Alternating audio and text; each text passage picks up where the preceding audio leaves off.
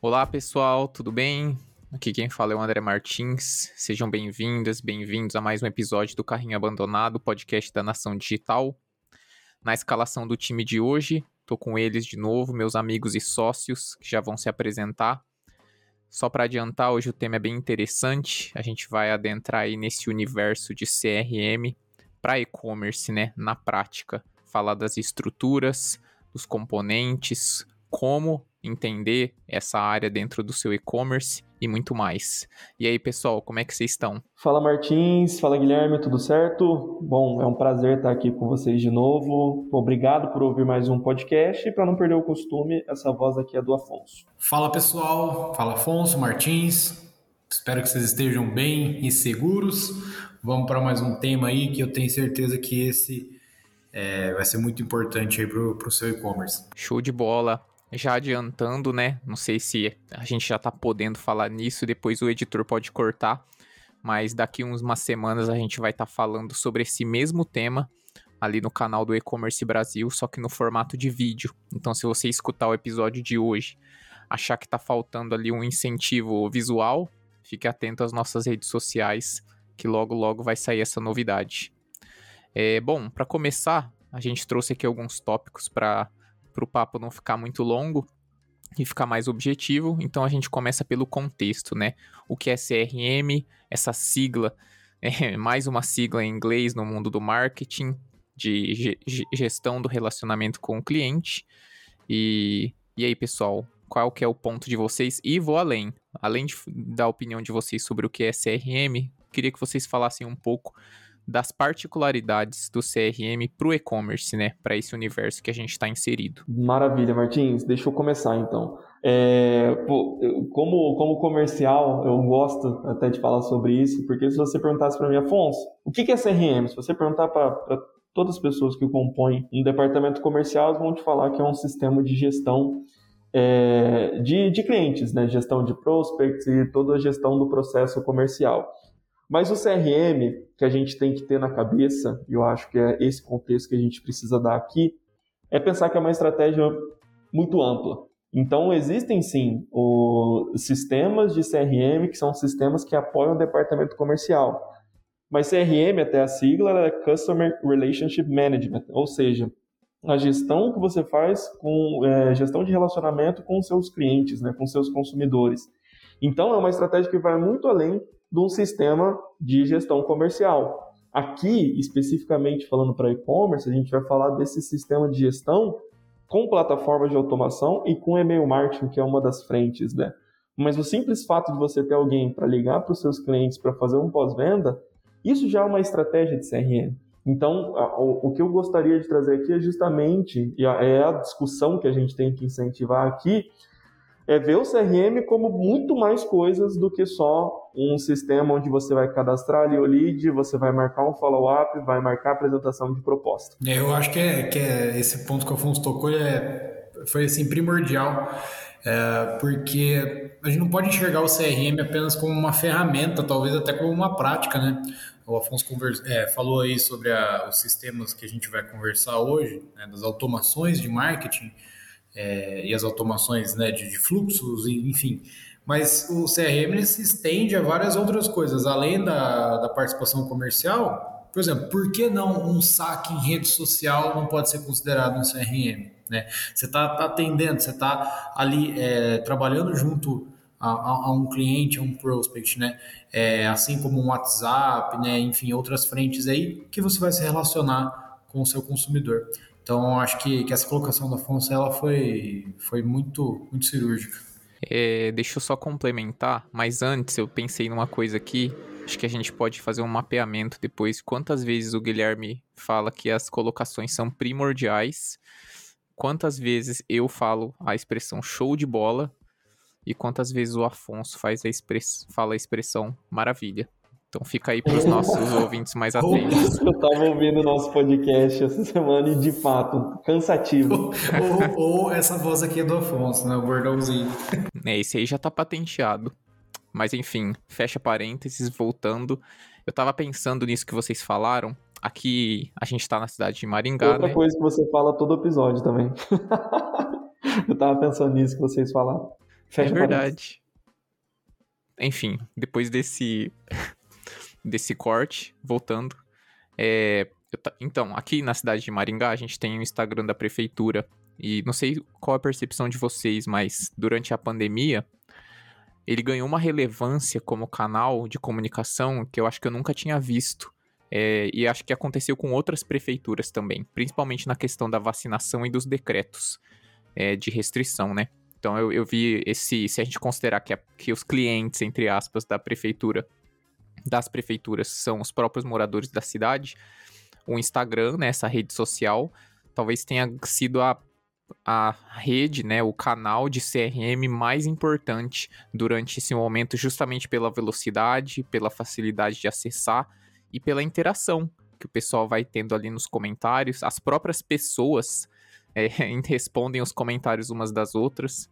Então, só fazendo essa, essa observação aí. Faz todo sentido, faz todo sentido, né? E, e tanto das, dessa, dessa forma empírica, né, da gente chegar e olhar, e até mesmo da, da forma de entender o público como um todo para a gente definir essas melhores estratégias de relacionamento. Né? Então, existem relatórios próprio, dessas próprias redes que você comentou, Martins, que ajudam a gente, né? E eu acho que a gente vai abordar bastante nisso quando a gente chegar no ponto de falar de e-mail marketing plataforma de automação, de como você ter essa gestão, essa base, ajuda não só no, na estratégia de CRM, mas ajuda você a melhor entender o seu público, né? E dar direcionamento para muitas outras estratégias.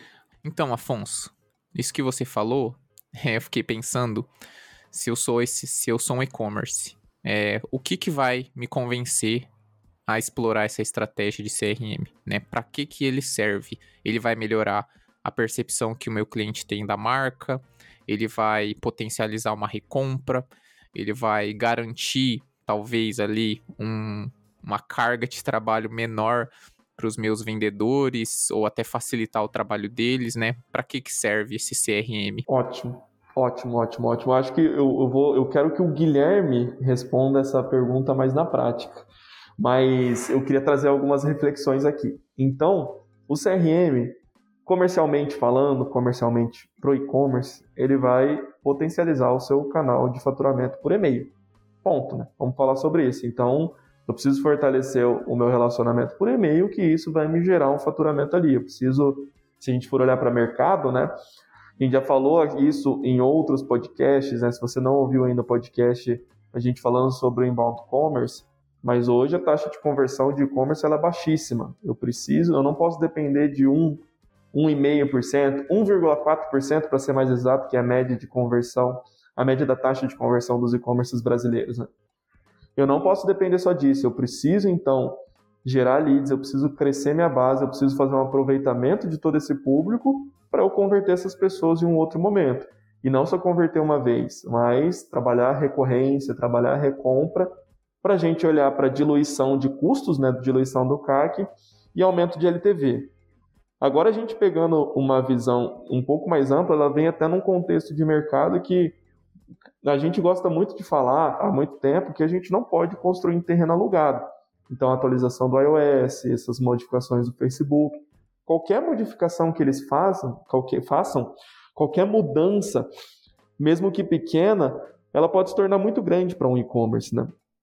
E a gente não pode ficar sujeito 100% a isso, né? Não estou falando para deixar de investir nessas mídias, nesses, canais, mas o fato de você ter um e-mail, você só depende de você. E, claro, de uma plataforma onde você vai fazer a comunicação chegar na caixa de entrada desse, desse cliente. Então, você construir isso é a forma de você personalizar no nível máximo a mensagem para o seu cliente, porque você entende ele, você entende o seu comportamento de navegação, o seu comportamento de compra e o Guilherme. Eu vou parafrasear o Guilherme, o Guilherme aqui. O que mais vende em e-commerce é personalização. Para não falar que, que foi uma colocação perfeita, eu, eu, eu acho que, que isso que o Afonso falou faz muito sentido. Né? Óbvio que ele me parafraseou e eu não vou discordar dele, mas eu acho que a grande contribuição do CRM para o e-commerce, além de toda essa parte da é, da construção de base, de você conseguir estudar o teu, teu consumidor a fundo, poder personalizar as comunicações, está atrelado também a um, a um, fato primordial que é a diversificação de canais, tá? É, por mais que a gente, não, acho que em outros podcasts a gente já comentou isso, mas é, existem clientes que eles não vão ter um resultado direto em e-mail ou qualquer outro canal tão substancial, só que se você olha ao longo né, do, do, da jornada de compra, a participação dele é, é fundamental, né? Então, uma conversão assistida é, vai ter muita contribuição do e-mail, né?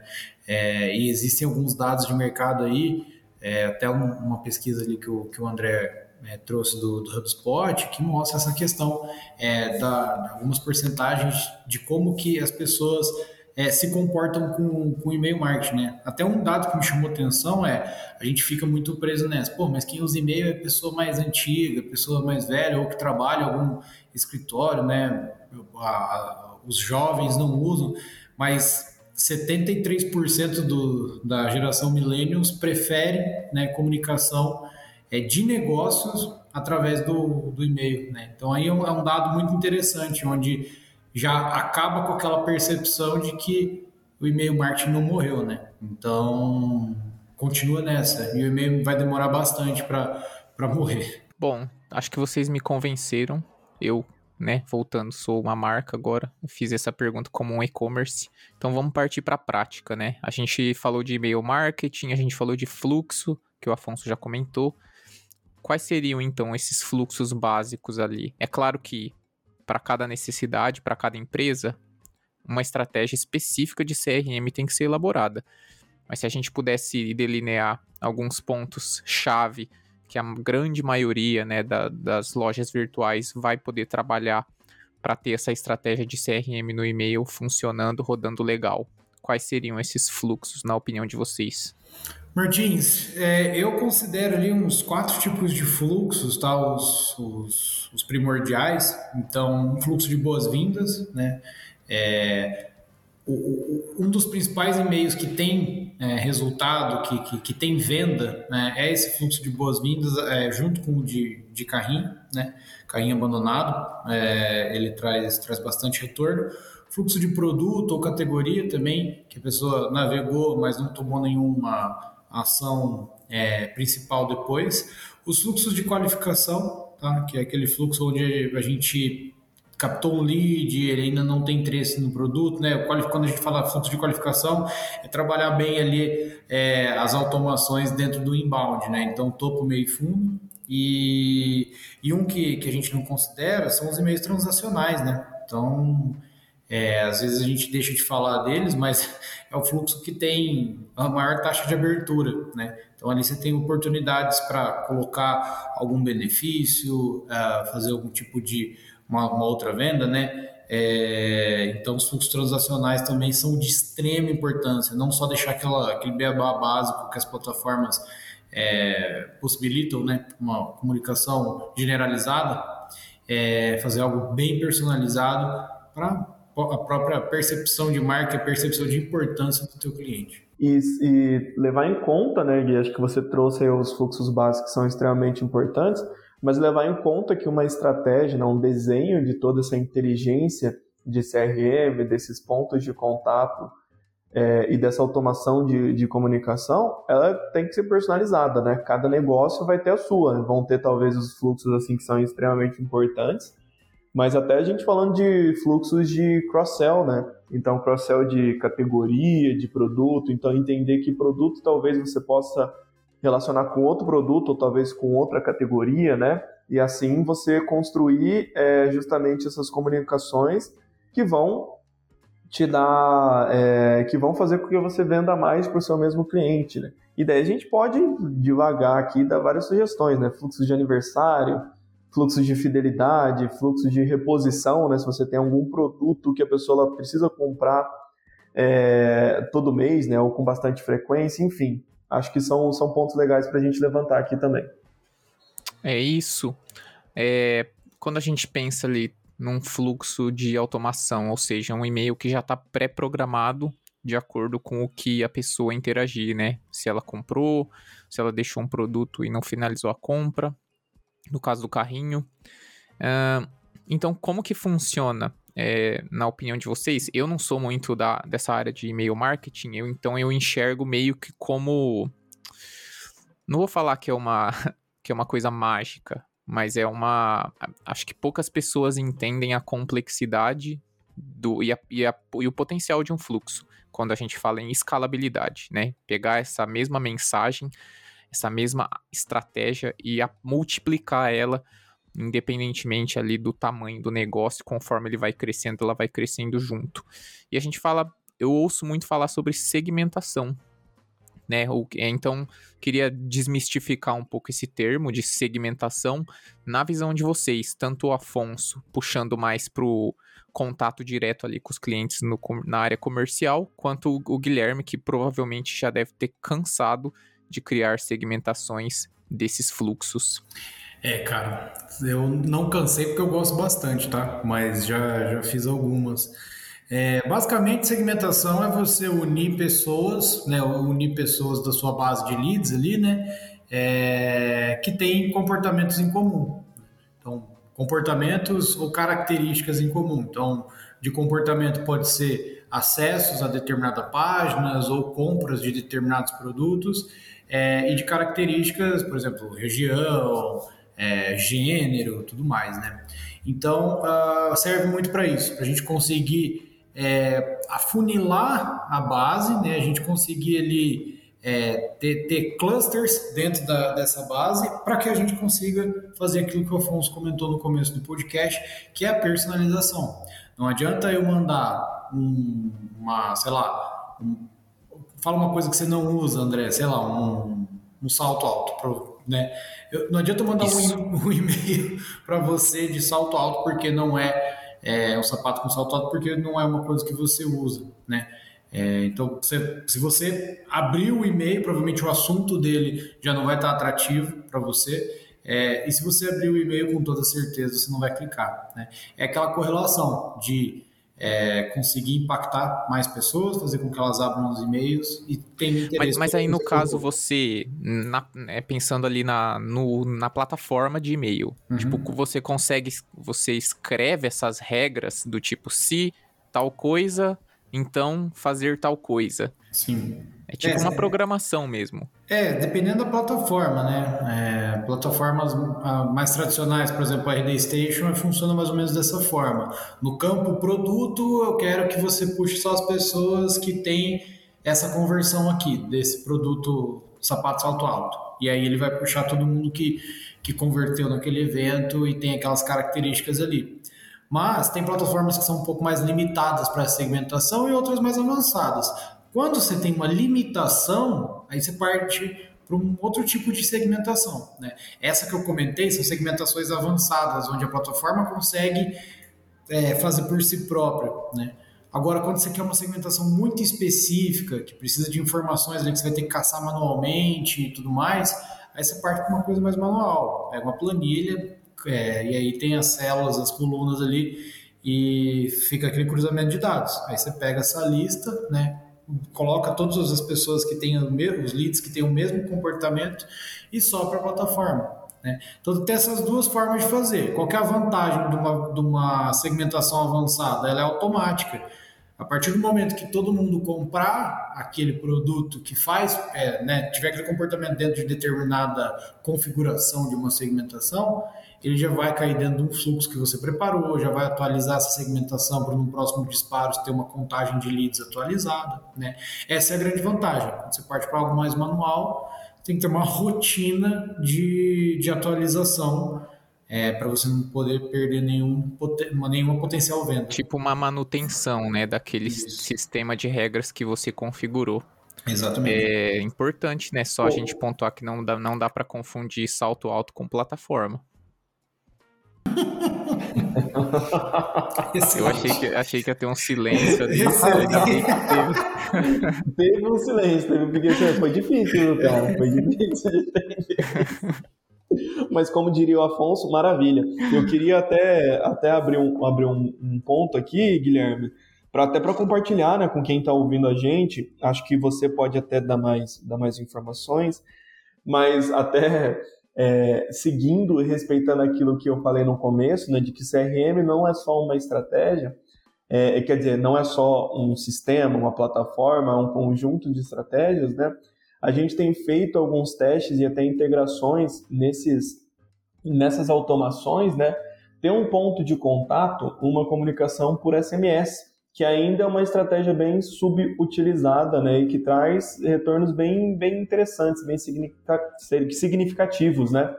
É, enfim, acho que o Guilherme fez alguns testes aí, ele pode até falar mais sobre. Mas faz sentido isso, né, Guilherme? A gente usar justamente é, dois canais de comunicação, né, na, talvez numa mesma segmentação, no mesmo fluxo, para a gente conseguir personalizar cada vez mais essa mensagem. Faz sim, faz sim. É, o SMS ele deixou de ser usado por muito tempo porque era uma tecnologia, né, uma forma de comunicação que ela ficou parada no tempo por muito é, ficou parada, né, por muito tempo.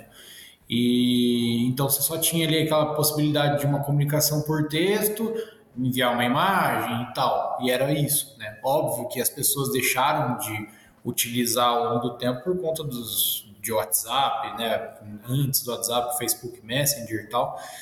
Mas é, hoje avançou o, o é, foi, é, as ferramentas de SMS elas avançaram a tecnologia, então hoje é possível você colocar um carrossel de produtos, né, linkar XML dentro de um disparo de, de SMS, é, e aí aquela questão, as taxas em SMS elas são menores, né, é, do que comparado a, a um e-mail é, por conta do uso da, das pessoas, né? A possibilidade de você abrir um SMS hoje é menor, mas quem abre é uma pessoa altamente interessada, né?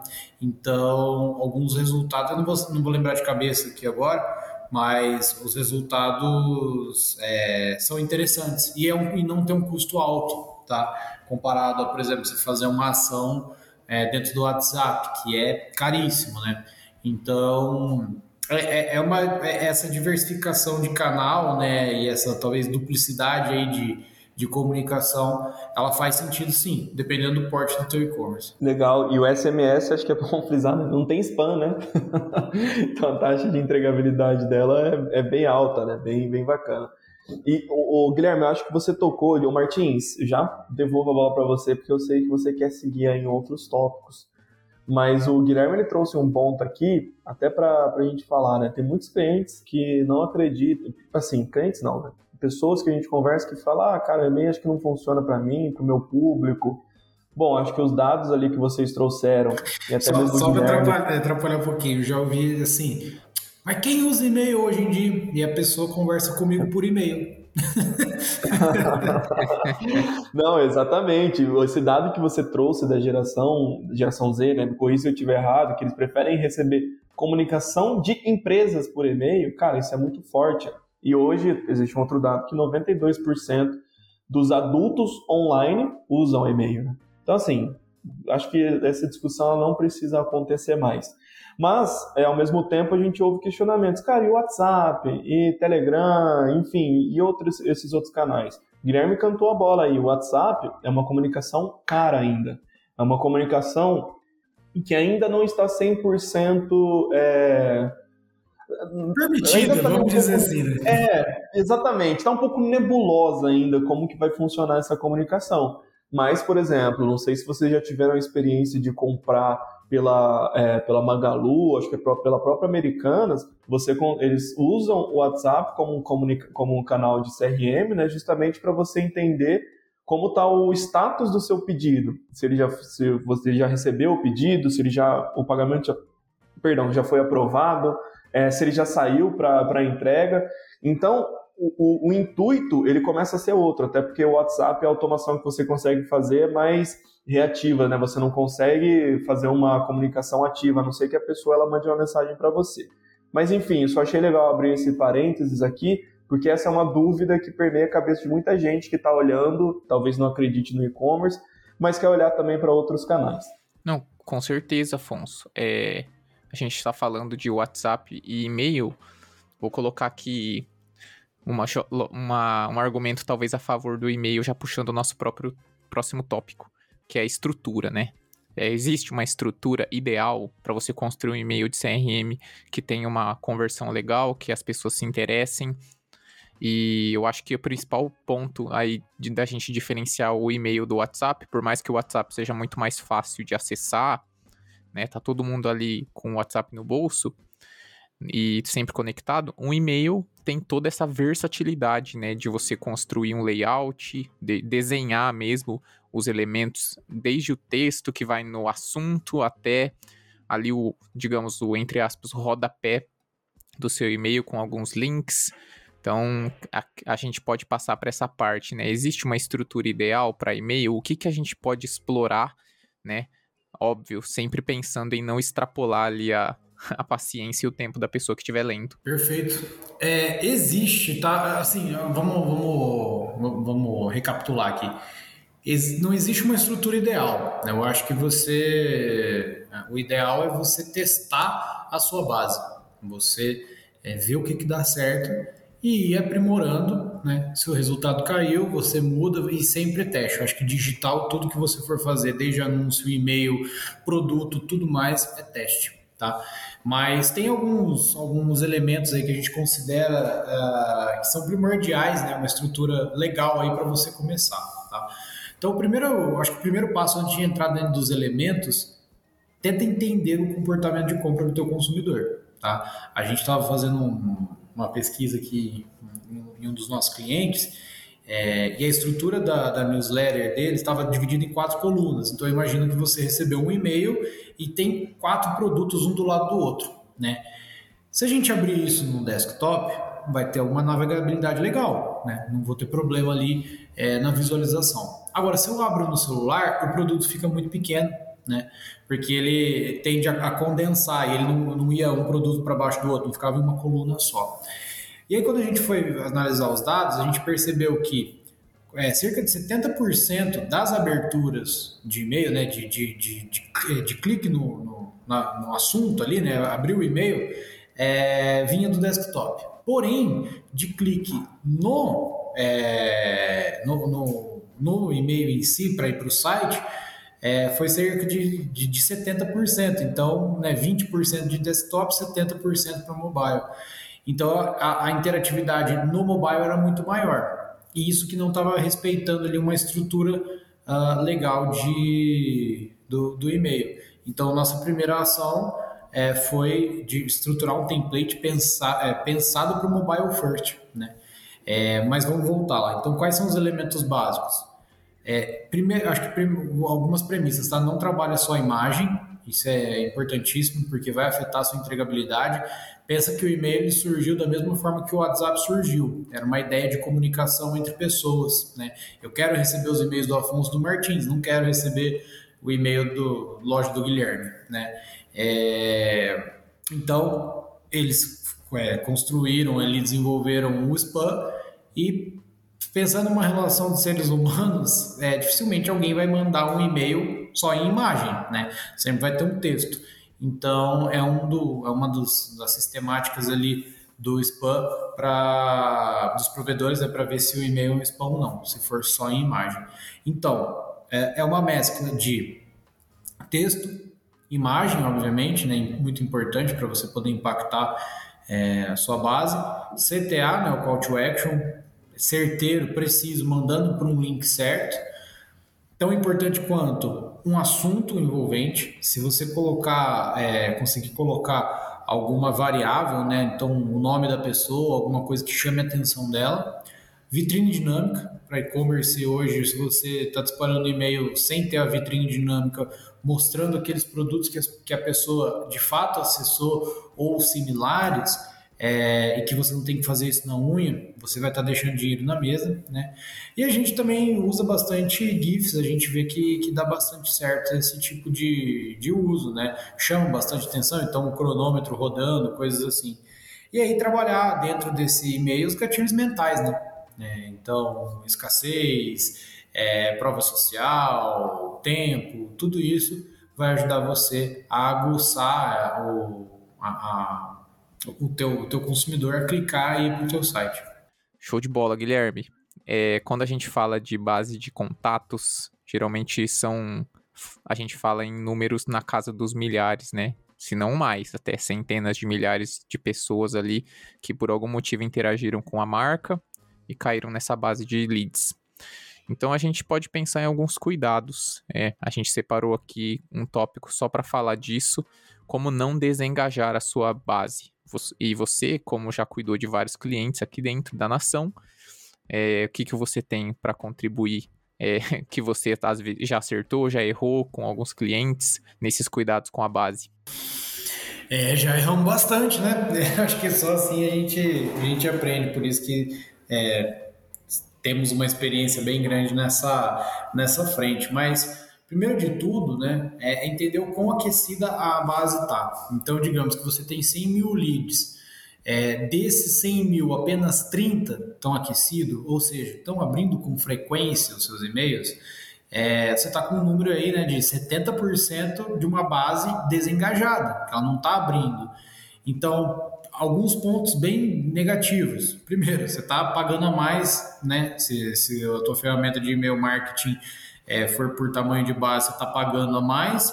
É, e cada disparo que você faz usando toda essa base, você está sujando né, o teu domínio, é, correndo o risco de cair em blacklist, e também isso que, que vocês tinham comentado, de, pô, é quase que uma ação de telemarketing, né? Eu vou citar porque, pô, essas últimas semanas tá foda, não sei quem que tá, qual empresa que tá me ligando, e eu já recebi 27 ligações num dia. E-mail marketing é a mesma coisa, né? Tá insistindo de uma maneira é, com um determinado consumidor, determinado lead ali que ele não quer receber, ele não está afim de receber aquilo. Então, você precisa, né, além dessa segmentação que a gente comentou ali atrás, é, tomar muito cuidado com quem é um lead quente e quem não é, né?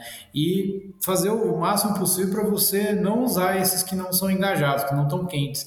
Exporta, usa em, em social ads, enfim, faz um estudo de base, faz uma pesquisa, liga para ver e tal mas não, não usa, né? Foca só em quem está tá engajando com você, né? Então, alguns cuidados, né? Primeiro, separar, entender quem é quem. É, depois você não, não fazer disparos em blast, que a gente diz, né? Disparo para toda a base e tal. Vai segmentando, só faz disparo segmentado, algumas segmentações com um pouco mais de leads, outras com um pouco menos, né? Usar essas segmentações e também vai, vai estudando o comportamento da base. A gente já teve casos aqui onde boa parte dos leads eram desengajados, só que eram clientes. Então qual era o problema? Era só uma pessoa que ela não tinha o costume de abrir e-mail, né? Então ela pode engajar com você, ela pode estar tá, né, comprando de você frequentemente, mas ela não tem o costume de, de, de abrir e-mail. Então não faz sentido né, você você ficar disparando para ela. Usa em, um, em outro canal é, e não, não, deixa ali. Eu acho que são essas é, aí a, a, os cuidados mais básicos assim. Depois a gente entra em outras esferas de você é, ver hard bounces, né, e-mails que não existem, soft bounce, que daí são os e-mails que o, o, o lead está com a caixa de entrada lotada, tudo isso também vai influenciar na sua entregabilidade, né? É, então acho que são esses pontos. É, e também é, você comentou já de aproveitar essas informações, mesmo que a gente não consiga dar andamento ali no relacionamento com aquele lead. Então a gente separou aqui também para conversar sobre como usar essa base para além do CRM, né? É, o, quais informações a gente pode extrair de acordo com o comportamento que as pessoas estão tendo com os nossos e-mails. É, não sei, estudar o que está tendo mais clique, uh, talvez um estudo mais aprofundado sobre os tipos, as estruturas né, de e-mail que estão funcionando melhor. Às vezes, por mais que, infelizmente, alguns leads saiam da base, acho que essas informações não são totalmente em vão, né? Como você mesmo comentou, da gente aprender com os nossos erros e evoluir para as próximas vezes a gente acertar mais.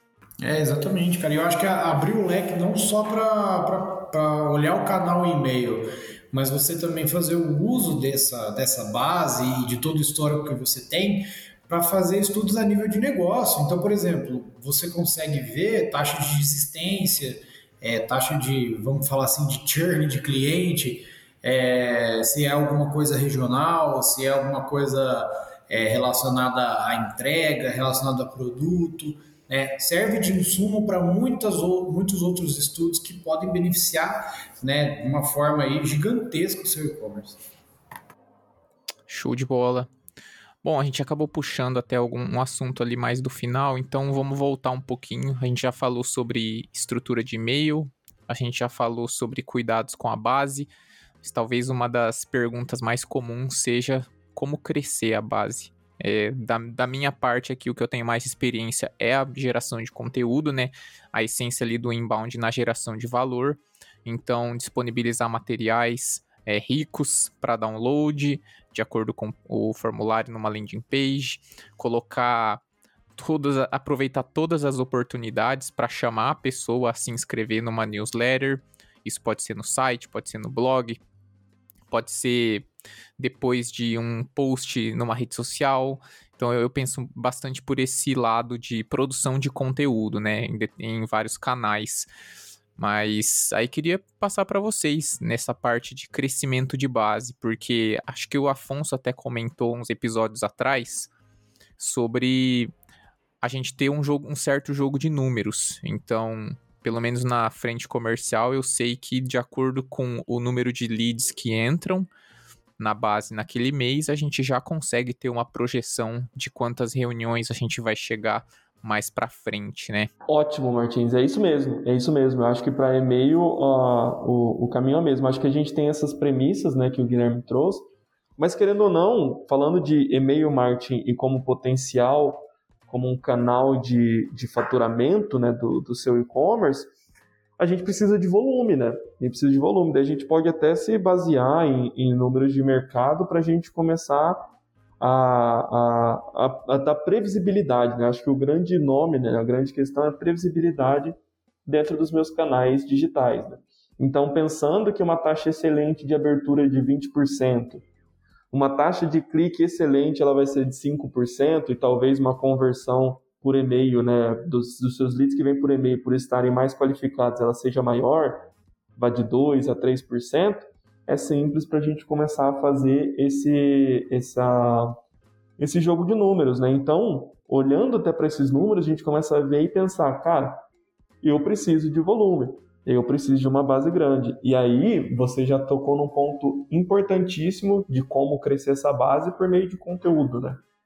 E, e daí eu até gostaria de, de trazer o Guilherme aqui, porque ao mesmo tempo que você pode trazer o, por conteúdo, né?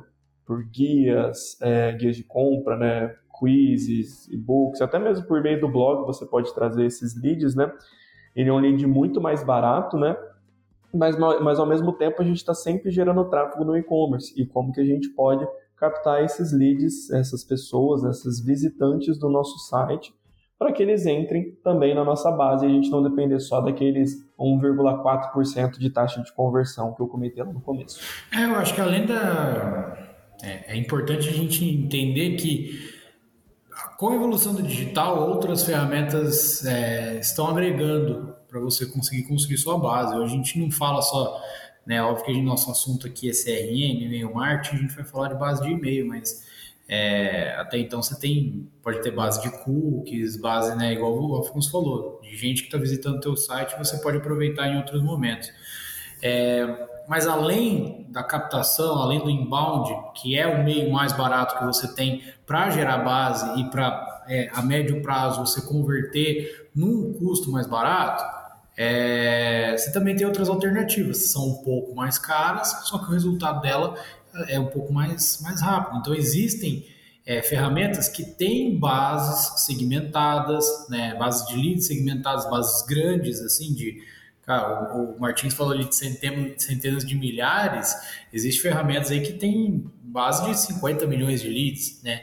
É, todos com comportamento de, de compra, é, segmentados, que você consegue usar, né? fazer um disparo de um e-mail é, e não é base comprada, tá? Só deixando bem claro, é uma base, é, como se fosse o third party data, você não tem acesso a e-mail, você não tem acesso a nada, você só manda a estrutura é, do e-mail, as, segmentações que você quer usar. É, e tem um índice de conversão bem, bem bacana. Né? Não é um ROAS tão grande quanto um ROAS de inbound, mas é um ROAS positivo, né? Então você acaba trazendo, né, dentro das estratégias, clientes que possivelmente não teriam contato com você. Então, eu acho que é legal a gente montar esse mapa uh, de, de, construção de base e entender que tem N canais que podem trazer isso: influenciadores, ads, o, o inbound, ferramentas terceiras que vão contribuir para tudo isso.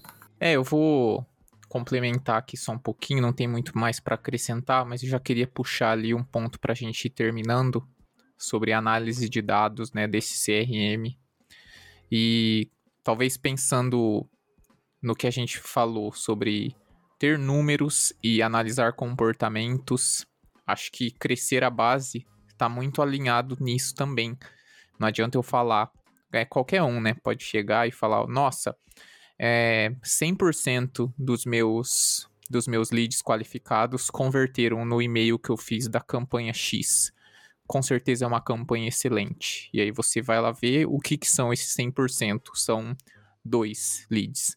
Então, as, as percentagens são sempre relativas e é muito bom a gente tomar cuidado, né? Uma coisa é a gente falar de crescimento de mil por cento, sendo, sei lá, de 1 para 10. E outra é falar um crescimento de 5% na escala ali dos milhares, né? Dos, das centenas de milhares. Então, já puxando ali mais para o final, queria que o Guilherme voltasse com essa parte da análise mais avançada, né? O que, que a gente faz, como a gente aproveita todos esses insumos que a gente foi gerando, batendo cabeça, acertando e errando para as nossas próximas estratégias ali dentro do e-commerce. A melhor forma de aproveitar, Martins, é se você tem um e-commerce, você quer analisar é, essa, esse comportamento da base de e-mails, entre em contato com a gente, pede uma reunião comigo e a gente conversa. Ótimo, Javá. Muito bom. Mas, mas cara, é, é, eu acho que é um, é um contexto assim. Primeiro, analisar o canal, né? Então, ver ali as conversões diretas, ver o comportamento, quantas pessoas estão acessando, compara isso com sua ferramenta de e-mail, ver se as taxas ali estão fazendo sentido, né? É, entende a, a, entregabilidade, se esses e-mails estão chegando em spam ou não, né? Existem ferramentas é, que, que ajudam nisso. Entende as, as taxas da sua base, né? Quantos e-mails estão estão corrompidos e quantos não, né? Até vou fazer um jabá para uma outra ferramenta, Safety Mails, faz um excelente trabalho, tá? Não tem um custo muito alto e ela é muito útil para para você entender a sua base, né? Mas aí quando a gente vem para dentro do Analytics, cara, canal, taxa de conversão, taxa de conversão de e-mail para e-commerce, ela, ela normalmente vai ser alta, né? É, vai ser acima da média do, do e-commerce. É, e também olhar essas conversões assistidas, porque, igual eu disse, em muitos casos que a gente já viu acontecer, que não tem conversão direta, mas tem uma participação fundamental. E às vezes não é nem uma newsletter ou uma automação de, de produto, e sim uma de conteúdo, algo que você está tentando, tentando trazer ali uma relevância diferente para o seu consumidor. Tá? Show de bola. Bom, pessoal, acho que a gente passou ali pelos nossos principais pontos. É, a gente pensou nesse episódio como um guia mais prático de CRM para e-commerce mas é claro que existem muitos outros tópicos que a gente não conseguiu abordar. Então, fica para uma próxima oportunidade, mas desde já eu queria agradecer o Afonso e o Guilherme pelas informações. Eu aprendi bastante, como eu já falei, eu não sou muito dessa área do e-mail marketing e do CRM. Eu queria deixar então meu obrigado aí também para quem escutou até agora e a gente se vê num próximo episódio. Valeu! Obrigado, Martins. Obrigado, Guilherme, por compartilhar seus ensinamentos. Como você falou, né, Martins? É... Talvez essa, esse episódio ele precise do incentivo visual, né? Por isso que a gente vai fazer um webinar junto com o E-Commerce Brasil para justamente falar sobre isso. Mas enfim, até uma próxima, pessoal. Obrigado para quem escutou até aqui. Valeu, turma! Até, espero que vocês é, assistam lá o webinar que a gente vai fazer lá com o E-Commerce Brasil. E é isso aí. Qualquer dúvida que vocês tiverem, entre em contato através dos nossos canais aí que a gente vai estar 100% disposto para atendê-los.